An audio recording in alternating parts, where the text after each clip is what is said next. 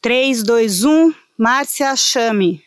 Eu acho que hoje a conservação é, é todo o fio que conduziu todas as coisas que eu fiz na minha vida, né? Todas as assim, é, é todas as coisas que eu acredito, tudo aquilo que eu quero ver, por tudo aquilo que eu venho trabalhando, por tudo aquilo que eu venho que eu acredito, que eu luto e que eu espero que as pessoas vejam, né? Tenham a mesma ao mesmo prazer que eu, né? Que as pessoas tenham a oportunidade de vislumbrar esse mundo tão lindo. Acho que conservação é isso.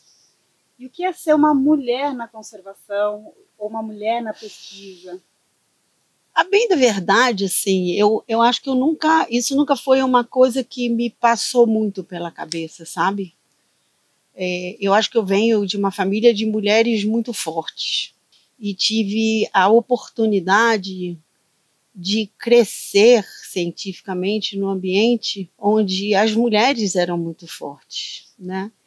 E os homens que eu convivi sempre foram homens que, que, que me respeitavam e que me deram a oportunidade de, de, de ter independência de pensamento, de, de ser criativa, de me apoiar nas coisas. Então, assim, é, e hoje eu vejo que, que ser mulher né, na conservação, ser mulher na, na pesquisa, eu acho que é um, assim, acho que é super importante, né? Porque a gente sempre tem essa coisa da mulher, dos filhos, de como é que a gente compatibiliza tempos. Mas a mulher é muito boa nisso. A gente faz isso com. Né? A gente tem essa grande capacidade de fazer múltiplas coisas. E eu acho que, assim, ser mulher é o máximo, né? é muito bom ser mulher.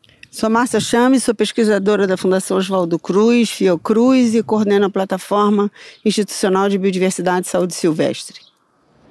Você acaba de ouvir o depoimento e a voz de Márcia Chame, pesquisadora da Fundação Oswaldo Cruz, da Fiocruz, também diretora científica da Fundação Homem Americano. Márcia iniciou as suas pesquisas na Serra da Capivara, que é por onde hoje você vai nos ouvir, na década de 1980, acompanhando expedições da grande arqueóloga Niede Guidon, investigando a relação humana com seus parasitos. Idealizadora do CISGEL, uma plataforma digital de ciência cidadã que conecta informações sobre biodiversidade coletadas em todo o Brasil. Suas pesquisas envolvem biodiversidade e saúde, buscando nos posicionar diante dos desafios enfrentados pela humanidade. Embarque conosco agora nessa viagem pela Caatinga da Serra da Capivara, o lugar de início dos estudos de Márcia Chame. Por lá, a gente acompanhou a pesquisadora por uma semana, eu e o fotógrafo João Marcos Rosa. E o que você vai ouvir agora é um diário de campo, um diário de campo sonoro com conversas com a Márcia durante o dia, durante a coleta de material para suas pesquisas. Bem-vindos, bem-vindas! O décimo episódio do Mulheres na Conservação começa agora.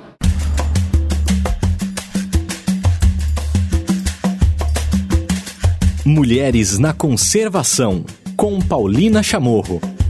3, 2, 1. Iniciando o primeiro dia, acompanhando em campo, Márcia Chame. É, acabamos de entrar no Parque Nacional da Serra da Capivara. E a nossa primeira parada é na Toca do Pajaú, um lugar é, bem impressionante já, com algumas pinturas rupestres também.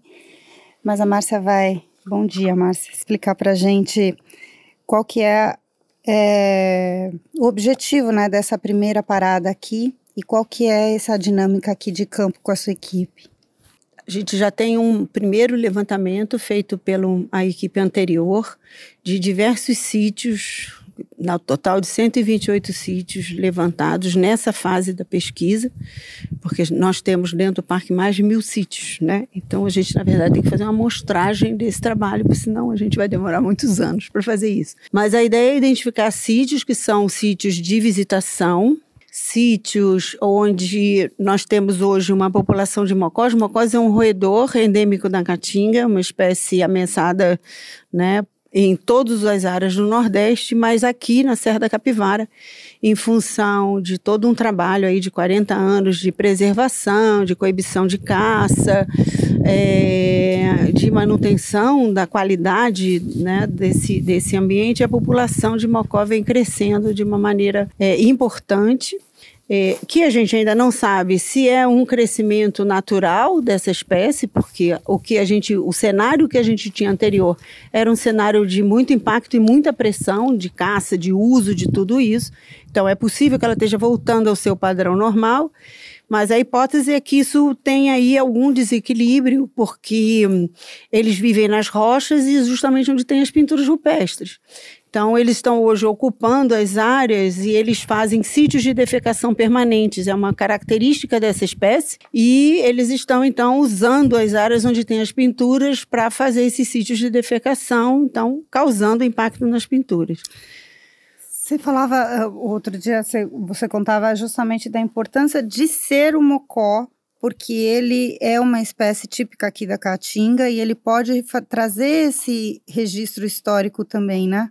Então, ele como é uma espécie endêmica daqui e essa característica dele de defecar é, todo mundo do mesmo grupo defeca no mesmo lugar, é, nós acompanhamos a presença do mocó pela, pelo, pelos achados das fezes aí há pelo menos 30 mil anos. Então a gente consegue acompanhar essa espécie, onde ele se distribui nessa região há 30, né, de 30 mil anos até hoje é, conseguimos identificar quais são os parasitos que ocorrem desde 30 mil anos, que aí tem variações climáticas envolvidas nisso, que são questões bastante interessantes. Para nós, hoje, a gente já vê o número de parasitos muito mais alto do que existia antes, mostrando que eles estão sobrepondo áreas de uso com outras espécies, inclusive espécies domésticas, e isso é uma questão importante para o manejo da espécie no parque. E a hipótese agora é de que todo o processo de visitação tem afastado os predadores e, essa, e tem beneficiado a população que começa a crescer. E é isso que a gente começa a investigar nesse momento. Então, a presença de vestígios de predadores nesses sítios, onde eles são muito abundantes, e sítios onde não existem presenças de mocó para saber se os predadores são, são abundantes. Uhum. Então, fazer esse contraponto e começar uma pesquisa né, nesse sentido, que vai durar aí algum tempo para a gente né, identificar os fatos reais né, dessa, dessa grande presença e propor soluções, que é isso que a gente quer, né? A pesquisa ela tem que se reverter em processos de solução. E duas pessoas aqui da sua equipe, você estava passando as informações sobre registro fotográfico e também a questão das pegadas na, na areia, né? Coleta também um pouco da, da areia, né? Então, a gente, a gente, na verdade, coleta as fezes para fazer esse, uhum. esse trabalho. A gente é, tem aí o acompanhamento de 30 anos de coletas anuais, uhum. sempre dessa espécie. Isso para a gente é um grande indicador de qualidade desse ambiente. Então a gente faz esse coleta das espécies das fezes, dos macós, mas de outros animais. E aqui, na verdade, a gente está treinando né, outras pessoas da equipe que vão fazer esse monitoramento do encontro das fezes e das pegadas dos predadores nessa região. Mas aí já utilizando um sistema, que é o CIGEL, que a gente desenvolveu lá na Fiocruz, porque com esse registro nós temos em tempo real, eu consigo acompanhar de longe todo o trabalho que eles estão fazendo aqui, já referenciado, todo já organizado, com fotografia, escala, identificação de espécies, tudo pronto, é, mapeado, bonitinho, dentro de uma planilha, e isso para a gente é um salto de qualidade que a tecnologia traz. E agora aqui a segunda parada no nosso primeiro dia, logo ainda é de manhã aqui no Parque Nacional da Serra da Capivara, a gente está indo para Toca do Barro. Tem uma escadaria aqui para acompanhar. Essa é a parte turística, né, do Parque Nacional. E como a Márcia estava explicando para a gente agora, é importante de saber para entender qual que é o impacto e, e uma né, das hipóteses do porquê ter mais mucosa agora é, do que tinha antes, para entender um pouco se existe ou não um desequilíbrio por conta da visitação.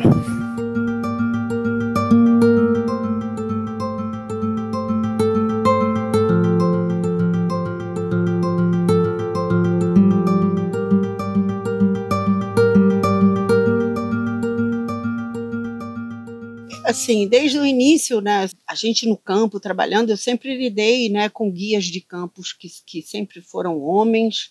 Boa parte do meu do meu tempo de trabalho de campo, eu trabalhei com, assim, eu era a única mulher no, no meio é, de, de muitos homens, mas talvez, assim, apesar das mulheres muito fortes em volta de mim, talvez meu mundo seja muito masculino por conta disso, né?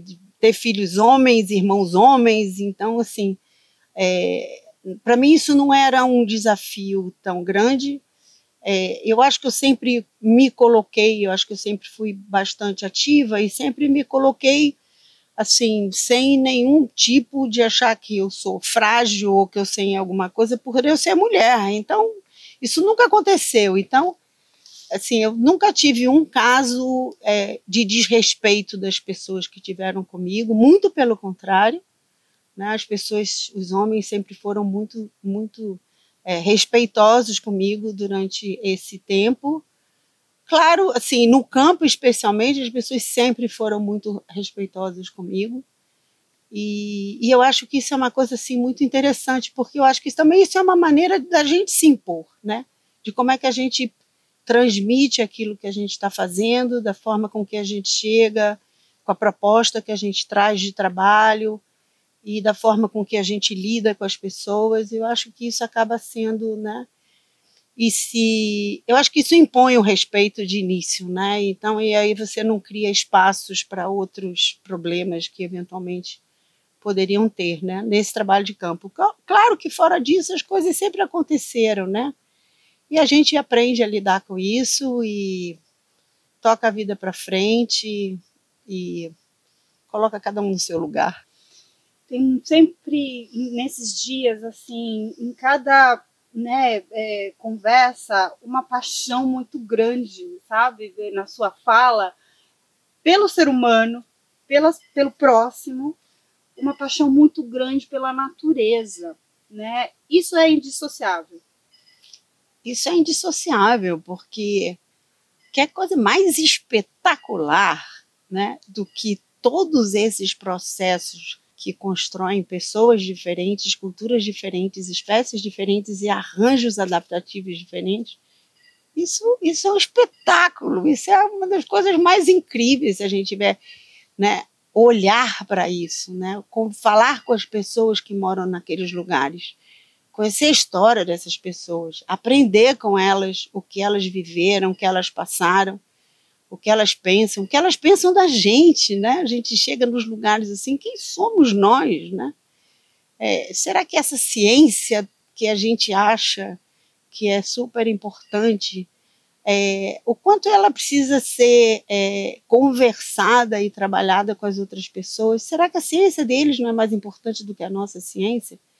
Né? Eu acho, eu acho que assim, acho que essa é a grande riqueza. Para mim essa é a grande paixão né? A paixão de, de e, e eu acho que a paixão de que as pessoas falam isso para mim, né? Que eu falo às vezes, porque quando a gente fala das coisas que a gente vive, das coisas que a gente viveu, das coisas que a gente vive, a gente fala do nosso lugar, né? Do nosso pé no chão, que ninguém me contou, que foram as coisas que eu vivi e que eu reparti. Então, acho que isso é que, né, assim, eu sou mega apaixonada mesmo pelo que eu faço, né? Então, acho que é isso. Bom, e voltando um pouco mais e falando de paixão na natureza, você, é, como é que tudo isso influenciou nas suas escolhas, vindo, né, de pai e mãe que já proporcionaram para você isso desde pequena para você e seus irmãos, né? Esse contato é, tão profundo, né, que é como escalar, né, você e a montanha só, é um, é um outro tipo de interação, né? Ah, é, meus pais eram, meu pai era escalador, conheceu minha mãe escalando e desde criança a gente sempre andou muito, né, no Brasil. A gente chegava nas férias, meu pai pegava o carro, para onde nós vamos? Vamos para o sul. Não tinha lugar para ir, a gente ia né? E se enfiava nos buracos e via as coisas. Então, eu acho que isso traz, né, essa visão de você ver os espaços, de você conhecer as pessoas, de você conhecer o país que você mora. E, ao mesmo tempo, a gente teve, sempre teve uma relação com os animais muito grande. Né? Minha família é uma família, assim, eu tinha uma, uma tia que era, assim, absolutamente apaixonada pelos animais. Então, assim, a gente sempre gostou de animal, sempre gostou de bicho, sempre gostou de planta, sempre gostou dessas coisas, né? Então, desde muito cedo, eu queria né? Aquela coisa que as pessoas perguntam: o que você quer ser? Eu quero ser bióloga. Eu sempre quis ser bióloga. Eu fiz aquilo que eu queria fazer, né? E foi uma escolha assim que eu fico, eu, né? Eu faço o que eu gosto. E isso é muito legal, né? Quando você se forma, que você, né? Você faz aquele juramento lá, né? Eu vou estudar e vou defender a vida. É isso. Da biologia marinha para coisas que ninguém quer estudar, como você colocou, mas que são de suma importância para entender essa teia da vida, parásitos e zoonoses. Qual é essa importância? É, na verdade, eu sempre me interessei pelos processos da natureza, muito mais do que é, estudar uma, uma espécie específica, estudar como os arranjos das coisas acontecem. E os parasitos, eles são sensacionais para isso. Porque às vezes a gente tem é, vários parasitos que utilizam espécies diferentes, eles evoluem mais lentamente, né, os eumintos, os vermes, mais lentamente, lentamente do que as suas espécies de hospedeiros. E com isso, eles vão nos contando essa história, por onde eles passaram, é, a forma de transmissão deles nos contam o que as pessoas comiam, aonde elas viviam, como é que os animais viviam, o que eles comiam, qual era a mudança do ambiente, se era mais seco, se era mais úmido. Então, essa história, os parasitos, na verdade, eles representam uma forma de vida de altíssima complexidade, dificílimo de ser estudado, justamente por causa dessas multirrelações entre espécies. E isso, para mim, é altamente desafiador. E o desafio é uma coisa que me move, né? O desafio de compreender processos é, complexos é, e que contam essas histórias ao longo do tempo. Então, acho que a paleoparasitologia ela trouxe isso para mim. Ela, ela, ela me, ela me colocou nesse lugar dessa visão é, grande no tempo e no espaço.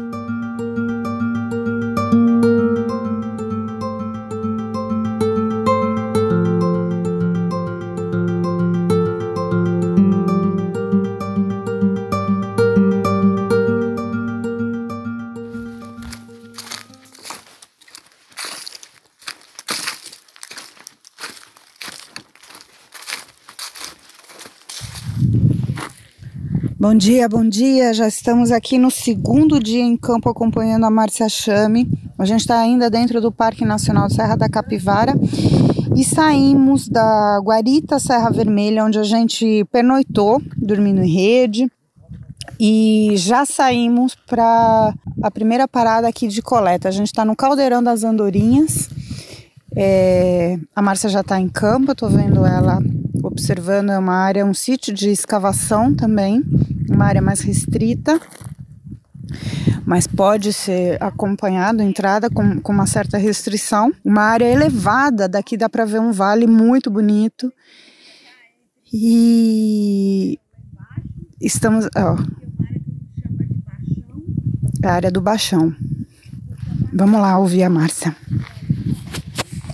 Bom, estamos no nosso segundo dia aqui. Nossa primeira parada agora são 8h15 da manhã. A gente está num sítio mais alto, muito bonito, que é o sítio das Andorinhas. E tem uma história, Márcia, que você estava contando que na verdade tem um sítio aqui que você que descobriu fazendo o que aqui nessa região? Então a gente sempre teve uma curiosidade de procurar os caldeirões de água do parque, né? Isso foi um trabalho que eu fiz aí durante 10 anos na minha vida, catalogando, medindo capacidade de estocagem de água de todos os lugares que o parque possui onde essa água pode ser estocada. E a gente tem aqui um boqueirão fundo, né? E normalmente sempre nessas situações a gente tem a captação de água e que lá embaixo realmente tem, porque as andorinhas entram aqui, por isso chama boqueirão das andorinhas, as vêm aqui para dormir, elas precisam de água. E só que o acesso aqui é muito difícil por conta da, da encosta, né? Muito íngreme. E também seria um lugar ideal para o homem pré-histórico morar aqui. Então sempre teve essa intuição de que por que não haveria um sítio arqueológico aqui. E daí quando a gente fez o rapel, justamente para poder ter acesso lá embaixo do, do boqueirão, porque é a única forma de chegar até lá, a gente rapelou e foi justamente em cima de um sítio novo que ninguém nunca tinha descoberto e hoje está aqui. A gente tem um acesso de uma escada onde as pessoas podem visitar esse sítio. Márcia, e depois da coleta, você que tipo de informação você cataloga ali depois da coleta? Então, depois da coleta a gente cataloga a primeira distribuição, né, dos animais que a gente vê. Então, não só os mocós, mas as pegadas onde os animais estão. Depois essas amostras vão para o laboratório e no laboratório, então, a gente faz é, análises, que são análises parasitológicas e análises da dieta.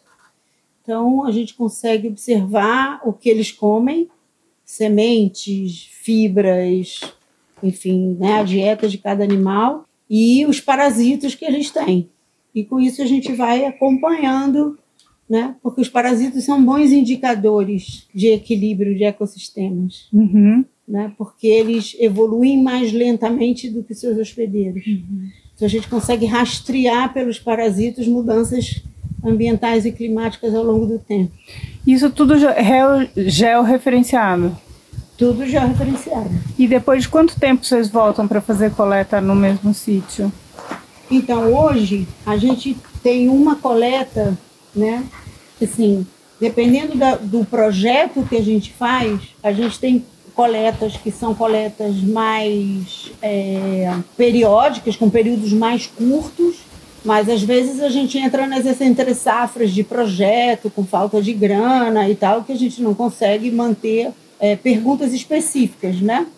Mas aqui a gente tem um projeto grande, né, que é o projeto que é o homem na pré-história do Piauí até os dias atuais. Então a gente acompanha isso. Então eu faço pelo menos uma coleta anual de todas as coisas que eu encontro. Então, a gente tem, na verdade, aqui uma série de 30 anos de amostras ininterruptas, em função, pelo menos uma vez no ano a gente faz. E isso é uma coisa que eu faço, a gente faz questão de manter, porque é isso que vai dar para a gente essa perspectiva de uma avaliação de longo prazo. As outras pesquisas acabam sendo focais em função de objetivos, projetos né, bem pontuais. Seguindo com o nosso segundo dia, nesse roteiro, a gente parou na Toca da Porteira do Perna. A Márcia e a equipe estão fazendo a coleta aqui também, né, das fezes do Mocó. E a Toca da Porteira do Perna foi descoberta em 1973. Aqui também tá bastante fezes de, de Mocó. A Márcia e a Renata estão fazendo essa coleta. Todo esse material depois é levado para Fiocruz, Rio de Janeiro.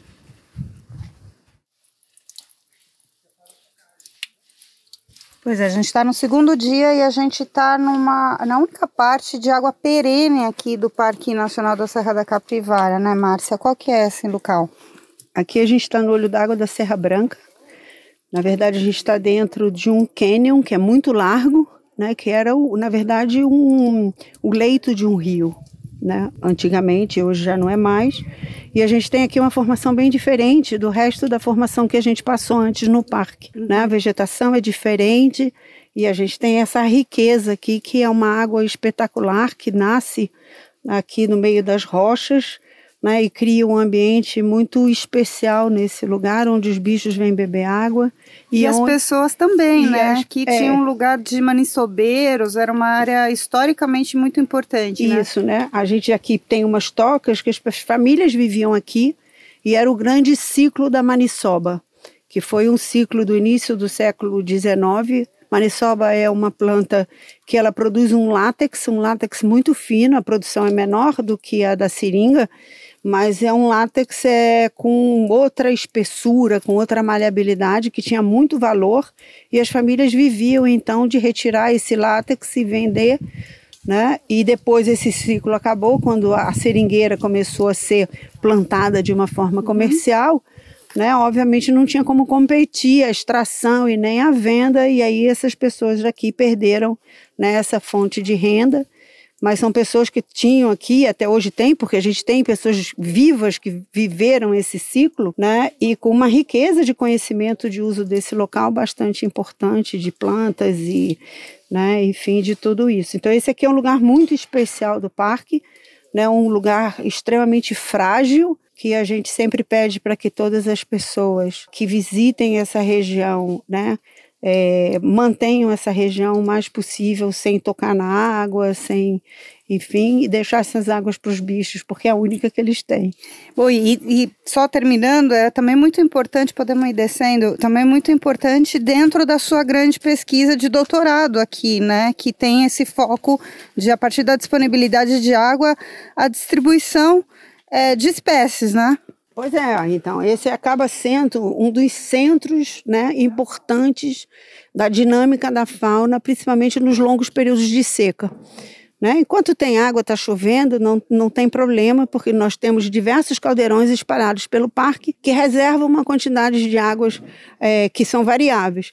Mas nos longos períodos de seca são justamente essas áreas que conseguem manter a fauna, né, passar por esses grandes períodos que são importantes. Uhum. Então, e assim, e são, na verdade, perene, perene esse, a gente tem outros lugares onde a gente teria olho d'água importante que hoje é, porque a gente tem aí também uma redução de, de, né, de financiamento para manter a manutenção, como se fazia antigamente, esses, esses pontos de água é, foram assessoriando e foram se perdendo, enfim, e eu acho que isso é uma coisa que a gente tem que recuperar.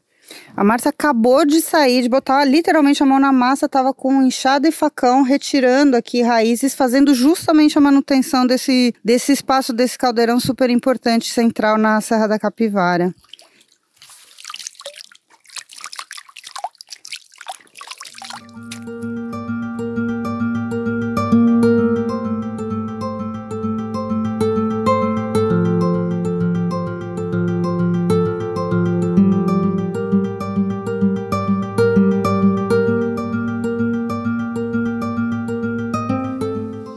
Está num lugar grandioso. Todas as vezes é, que a gente parava e conversava e admirava, é, você nos falava não só da beleza da Caatinga, mas de como a história dela, né, e a história do homem americano, é, berço aqui, né, a gente está nesse, nesse berço, é, pode nos é, trazer através da, da paleoparasitologia, do estudo cultural e, e como nos pode trazer esse presente tão necessário de conservação que a gente precisa. É, eu acho que a Caatinga, né, ela, ela, ela conta essa história que é a história do futuro, se a gente for pensar, né? Esse ambiente que a gente está, ele é um, um, ambiente aí de formação dos últimos 40 mil anos, portanto, um ambiente bem recente, fruto é, das mudanças ambientais, né, de um processo de dessecamento é, natural, que fez com que as plantas se modificassem com as suas diversas adaptações, os animais também, nessa geomorfologia né, que determina padrões diferentes, muito distintos, e que talvez nos é, ensine né, o que, quais são os processos de adaptação que a gente deverá passar no futuro com todas essas mudanças que hoje a espécie humana é, impacta né, esse planeta. Então, aprender de como é que a Caatinga lida com isso, né, o que ela perdeu e o que ela ganhou, talvez seja aí um grande espaço desse aprendizado é, para o futuro. É hoje isso que, assim, eu sempre penso é, como é que a gente usa o conhecimento do passado para entender esse presente e quem sabe a gente consegue vislumbrar algumas coisas no futuro que a gente possa é, modificar ou implementar ou fazer as pessoas entenderem. Eu acho que esse é o maior desafio hoje é mostrar o quanto as pessoas precisam entender que essa riqueza, essa multiplicidade de variedade de espécies é que vão garantir aí a sobrevivência, não só nossa, mas de todo o resto, né? Então acho que a Caatinga ela mostra isso, o sertanejo traz isso nele, né? O sertanejo traz a força, a resistência a, e a alegria, que eu acho que isso é uma das coisas mais incríveis desse lugar, né? Quando você vê tudo seco, as pessoas está tudo morto, caiu, mas não tem nada morto aqui. Tá todo mundo esperando um momento melhor para viver, né? Eu acho que isso é incrível. Uhum. Bom, e a gente veio também especificamente te acompanhando para o monitoramento desses é, desses caldeirões e também de algumas tocas com relação ao mocó. Conta pra gente o que é esse, esse monitoramento que você vem fazendo e por que, que o mocó é importante para é, entender um pouco do, de impacto e traçar perspectivas em, em cima de manejo, no caso, né? Uhum. É, o mocó para a gente acaba sendo uma espécie bastante interessante, porque a gente já é, consegue acompanhar a presença dos mocós pelo encontro das fezes dos mocós, que são os copródios mocós, nos sítios arqueológicos desde 30 mil anos até agora, né, de uma maneira com pouca interrupção temporal do encontro desse animal. É, e a gente vinha estudando os vermes do mocó. Né? Então, algumas espécies que são típicas daqui, aliás, tem hoje uma que a gente até hoje não consegue saber quem ela é, e, e é interessante porque esse verme ele faz um ciclo no solo. Portanto, esse ciclo no solo ele requer condições específicas para que aquele ovo né, ele se desenvolva em larva, ele seja ingerido por um outro indivíduo e ele vai fechar o ciclo no mocó. É, com todo esse processo de transição de mata verde, né, de mata grande, de mata tropical e a pradaria embaixo, onde a gente tem aqui no parque, para essa vegetação hoje xerófita, essa né, vegetação espinhenta e tal, é, a gente imaginava que esse verme seria perdido nessa transição, a gente acreditou isso durante um tempo, depois a gente viu que isso não era verdade, que os macós ficavam dentro dos boqueirões e, e por isso eles aumentavam inclusive a transmissão dessas doenças. Hoje ele é uma espécie rara, ameaçada no resto da Caatinga e todo o trabalho que a gente fez aqui na Serra da Capivara de vigilância, de oportunidade das pessoas que hoje é, não precisam mais caçar para sobreviver dentro do parque. Então, se a gente tem a caça hoje aqui, que infelizmente a gente ainda tem, ela é uma caça é, ou cultural, é uma caça para venda, mas a gente não tem mais uma população que precisa de caçar para sobreviver. Isso não existe mais aqui. É, e isso, obviamente, diminuiu essa pressão de caça, né? É, o ambiente ficou muito mais é, harmonioso nesse processo. Os animais hoje não têm mais medo da gente, né? Eles ficam olhando para a gente onde eles estão.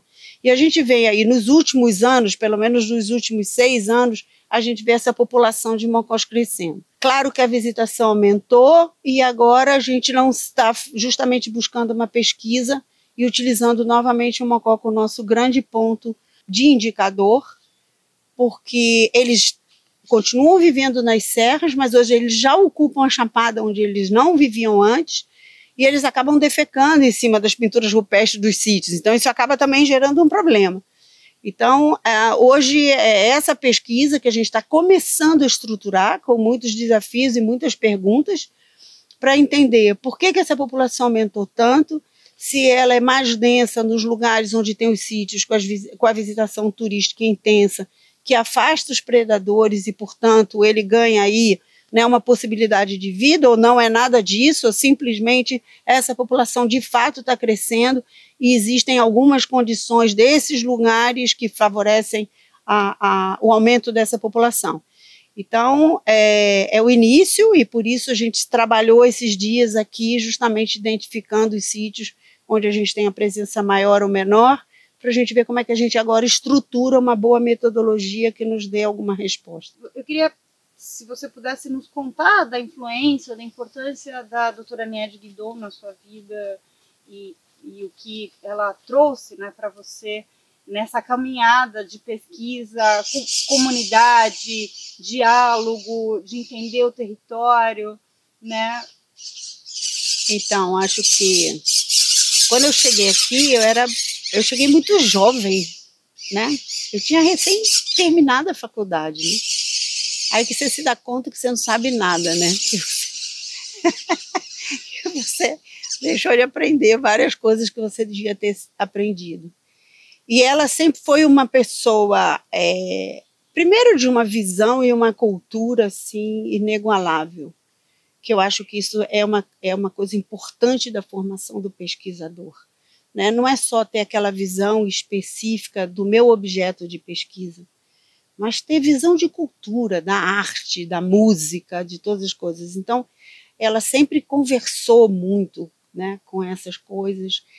E a força que ela tem, né? Ela é uma pessoa de, de uma força, né? De, de, de construir coisas, né? De não ter, assim... É, me lembro muito bem, né? Que, assim, quando ela chegou nas datações antigas, isso virou o mundo de cabeça para baixo, né? Ninguém acreditava, não é verdade. Isso, os carvões, isso, aquilo é de queimada natural, né? E ela assim, se isso é de queimada natural, esse carvão ele tem que estar distribuído ao longo do, do né? dessa região toda.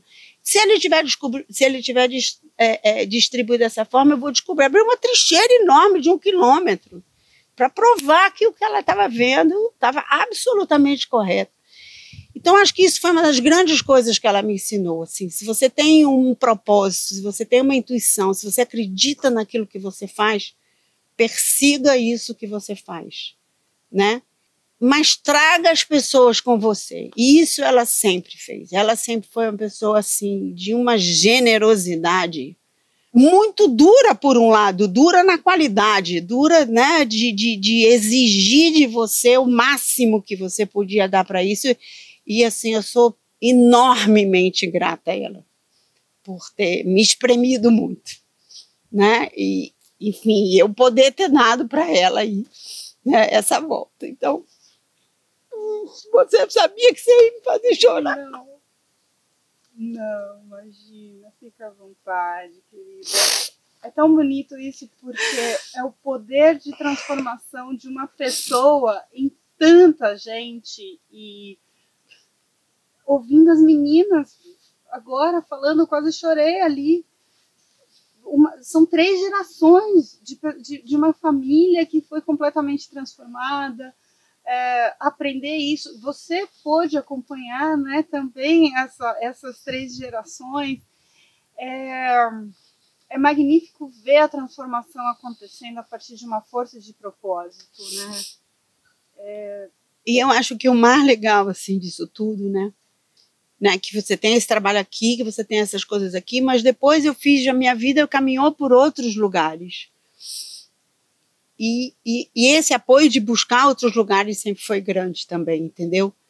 Né? Porque às vezes assim você vai lá, né? Você não vai ficar só aqui, né? Não de poder buscar outros mundos, outras coisas, fazer outras coisas. Ela sempre foi assim. E Luiz Fernando, que foi meu orientador também, sempre foi uma pessoa que fez isso comigo. Então acho que muito, tive muita sorte. Com certeza você está sendo essa pessoa para muitas outras, porque eu pude conversar com muita gente aqui e a mesma história se repete, um propósito e uma força. Muita gente está enxergando e tendo uma inspiração através de você. Então, que bonito que essa roda esteja girando. É. Será, né? Vamos ver.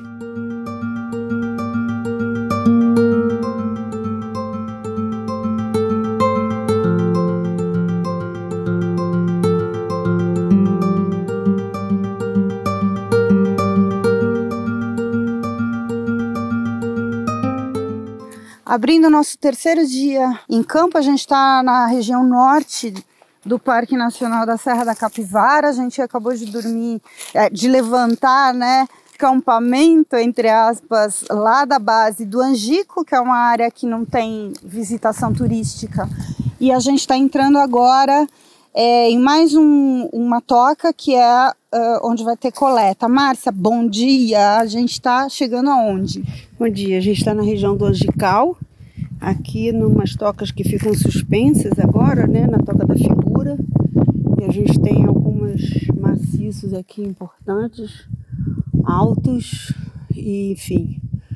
Uau, uma acústica maravilhosa. A acústica é sempre incrível. Tem um eco reverberando aqui. É. Essa é uma região que ainda é importante a gente falar sobre né, a questão do, do seu estudo agora, né, desse monitoramento, que os mocós, eles, né, uma espécie da, da caatinga, sempre estiveram aqui, né? Agora você está estudando, na verdade, a quantidade, o aumento. É, a, exatamente. Agora a gente está estudando esse aumento populacional, que a gente vem observando isso nos últimos anos. Ah, quando a gente chegou aqui em 84, eles eram extremamente raros, é, não fugiam da gente. Hoje eles estão absolutamente dóceis, né? Porque o impacto, caça e tal, essa coisa diminuiu.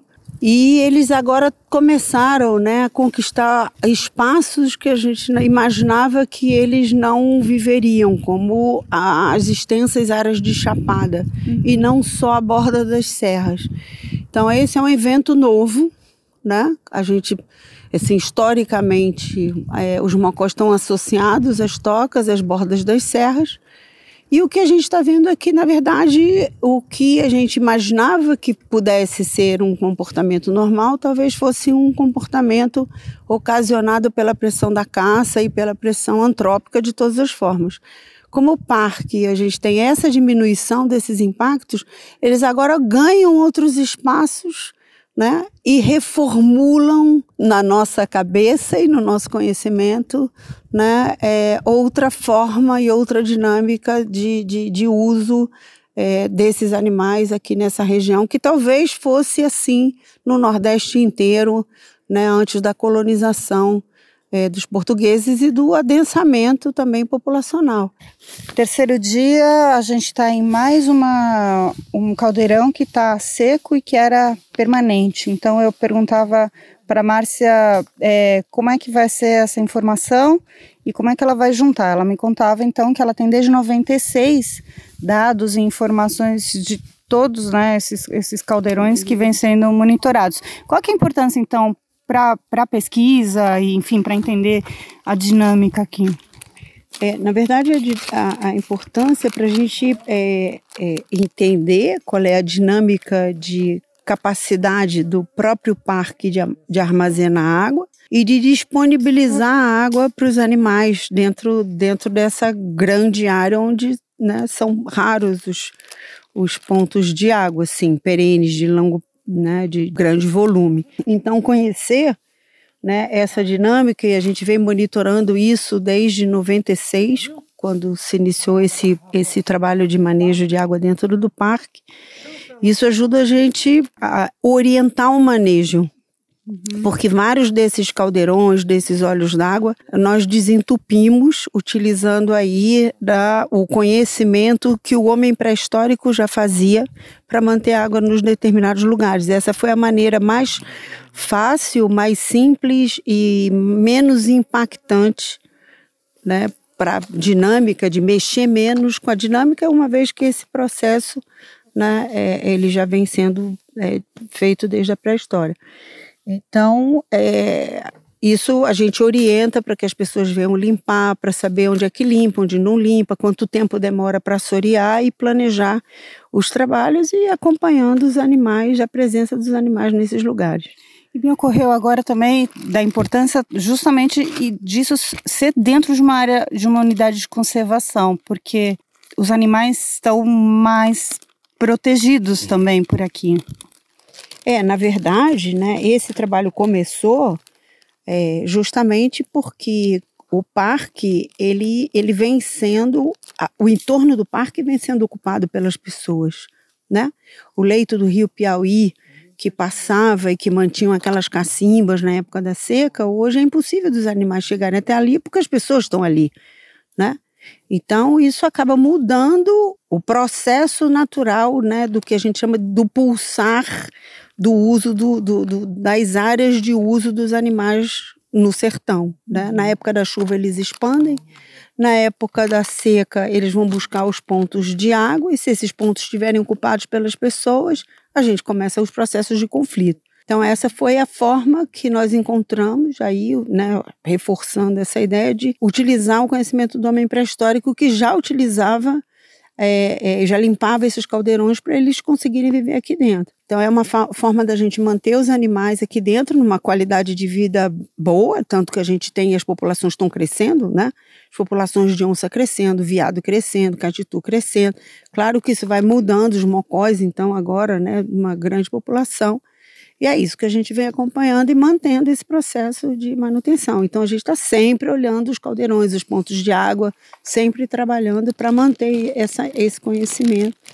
E hoje a gente tem uma grande base de dados da distribuição, da capacidade de armazenamento, do tipo de acesso a todos os animais. Alguns caldeirões o acesso é difícil porque a água está lá no fundo, então só alguns animais, como as onças, por exemplo, que têm mobilidade, ou os pequenos lagartos. Então, um tatu, por exemplo, se chegasse lá, vai cair lá dentro, vai morrer afogado. Então, né, a gente consegue fazer hoje essa distribuição de água e saber onde é que isso acontece aqui.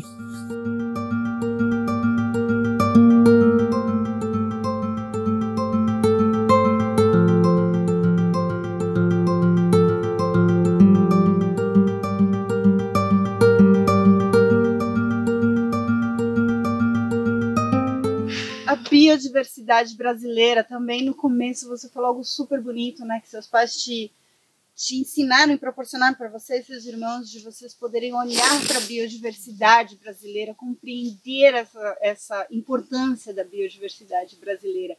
Hoje, o que, que você poderia nos falar da biodiversidade brasileira para o planeta, para o mundo, para esse planeta único que a gente vive? Na sua beleza, na sua diversidade, né? É um, é um sem fim. A gente está no país mais biodiverso do mundo. É, eu acho que assim, é, eu acho que é isso, né? É um país de uma complexidade enorme, de uma biodiversidade enorme, tão pouco entendida, tão pouco aproveitada, né? Tão pouco valorizada. A gente tem moléculas que valem muito mais do que ouro, muito mais do que todas as coisas, né? E que é a grande riqueza desse país para o futuro. A caatinga em pé vale muito mais do que um carvão, do que qualquer outra coisa que a gente vende e a gente não está sabendo aproveitar. Então, acho que o bom uso, eu acho que investir nesse conhecimento, né, que vai se relacionar com conhecimento tradicional, porque eles nos trazem, eles nos pulam etapas de pesquisa, anos, anos, né? anos de trabalho. O conhecimento tradicional nos traz juntar isso. Hoje, com todas as ferramentas que a gente tem de biotecnologia, né, de estudos, de possibilidades de, de, de transformar em múltiplas coisas, não é só em medicamentos, não é só em vacina, não é só em nada disso. São em fragrâncias, são em pigmentos, são em colas, são em resinas, são é um universo enorme de coisas, né? Que a gente simplesmente está deixando de usar e está passando com um trator em cima.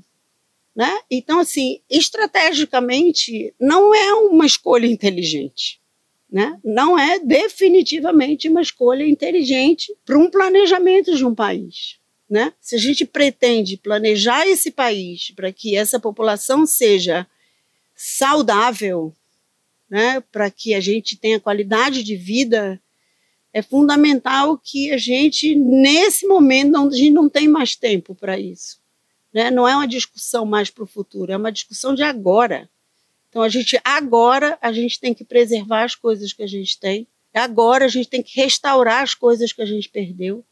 Agora a gente vai ter que encontrar formas de é, integrar processos produtivos que sejam é, menos impactantes. Existem soluções para isso. Né? A gente não pode dizer não existe solução para isso, existe solução para isso. Né? Cada vez que a gente. Isso aí, o estudo das, das zoonoses, das doenças, criam para a gente um alerta enorme, porque cada vez que a gente destrói isso tudo, a gente está fazendo com que toda essa teia complexa de parasitos e vetores e, e, e outras espécies hospedeiras nós hoje somos os melhores hospedeiros desse planeta. Nós somos a maior fonte de sangue disponível para um vetor no planeta Qual espécie de vírus não seria teria aí um processo evolutivo magnífico na espécie humana, qualquer uma delas, e a gente acabou de viver e vai viver cada vez mais, né?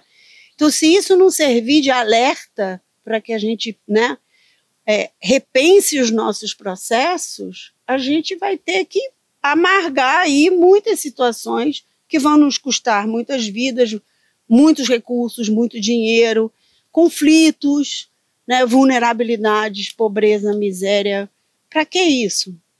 Né? Para que isso num país tão rico?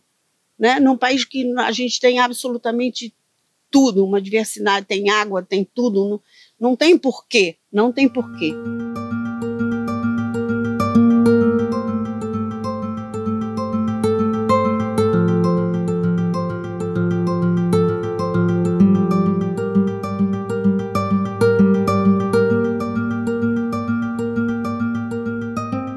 Eu quero um planeta generoso.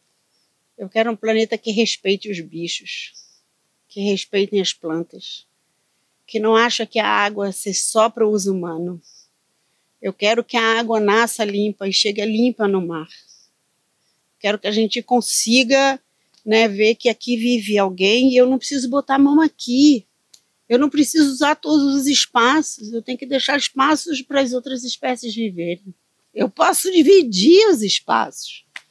Não é tudo para mim, né? E eu nem tudo eu tenho que pôr a mão, né? Eu não preciso pôr a mão nas coisas, em tudo, né? Tudo eu vou usar, né? Aquela ideia humana de que esse planeta está aí à minha disposição, que sou eu que vou usar tudo. Não, por que isso? Tem coisas que eu tenho que deixar ali. É isso que eu quero. Espero que você tenha mergulhado na importância desse bioma tão, tão, tão brasileiro, único bioma genuinamente brasileiro, que é a Caatinga, que é onde Márcia fez a sua base de estudos para suas grandes pesquisas. A Márcia é uma enorme referência e foi um enorme prazer para nós, para mim e para o João Marcos Rosa, encerrarmos essa segunda temporada do Mulheres na Conservação com essa mulher tão fantástica que nos ensina que a saúde do planeta é a saúde de todos, é a saúde de ambientes, é a saúde de pessoas. A gente te espera na próxima edição. Até lá. Tchau.